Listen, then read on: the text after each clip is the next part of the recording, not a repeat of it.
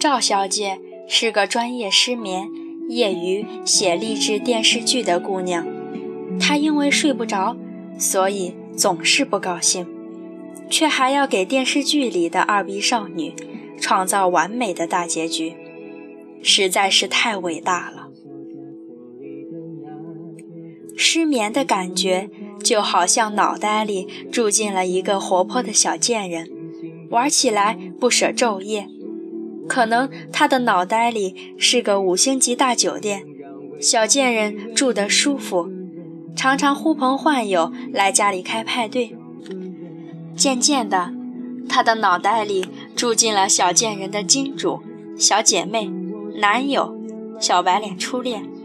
这个过分的家伙后来甚至以网络红人的身份开启了淘宝店，仿佛是一出新的励志剧。在赵小姐右脑的第五个房间里，堆满了花花绿绿的劣质裙子。在左边第二个房间里住着三个客服，三班倒的亲个不停。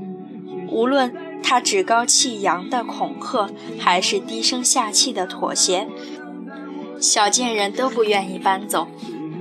失眠是太私密的一种痛苦了，就好像……脑子里的那些小人儿，除了他谁也看不见。那些抛下他早早睡着的男孩们，根本不能理解，他们的背后到底藏着什么可以让他默默流一晚上的眼泪。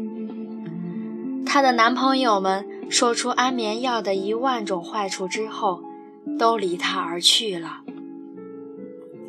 赵小姐再也受不了这种折磨。这天晚上，在夜幕降临的时候，她跑向大街。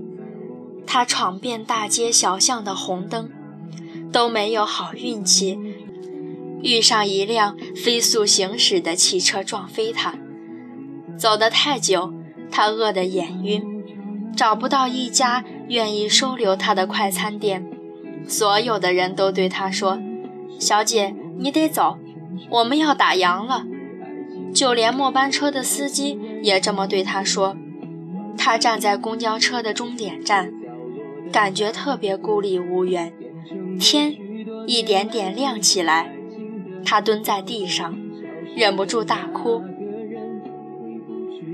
有什么能帮你的吗？他抬头看见一个男生坐在自行车上，两脚撑地，穿着便利店的制服。看样子是刚下晚班的收银员，赵小姐摇摇头。男生接着问：“失恋了吗？”她把脑袋埋得更低，像犯了大错的人，小声回答：“失眠。”男生笑起来：“我也失眠，所以才兼职当便利店的夜间收银员，可以看电视，还能吃泡面。”遇到很多失眠的人，还有很多失眠的人。赵小姐仿佛看到一丝希望。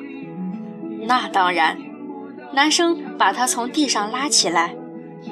我们还交流过哪个牌子的安眠药最好吃呢？赵小姐有些迟疑。可是他们都说安眠药不好，因为他们和我们不是一个国度的人。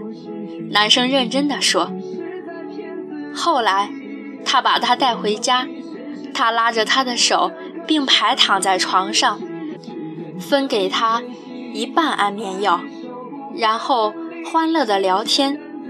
他睡着前看到的最后一个画面是，点燃的火柴掉在洒满汽油的五星级酒店的套房里，小贱人。”连同他的淘宝店瞬间灰飞烟灭。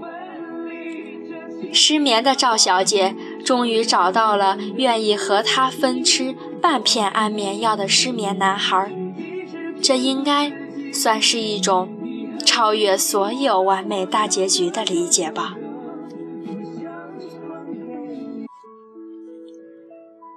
这个故事的名字叫做《失眠。你有多少次被别人的故事感动？你有多少次从别人的故事中看到自己从前的影子？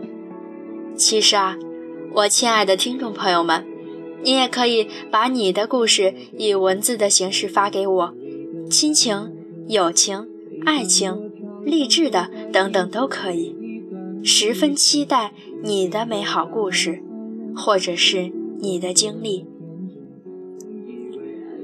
如果大家有什么问题，比如想读和本期节目类似的书或者是文章，以及想知道本期节目的背景音乐是什么，都可以在节目的下方评论，或者是关注我的个人微博“赛宝仪”私聊我就可以了。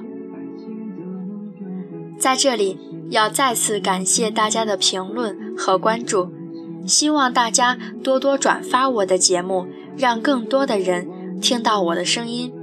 同时，期待你的所有建议和美好的故事。祝你有美好的一天，我们下期再见。没想过失去你，只是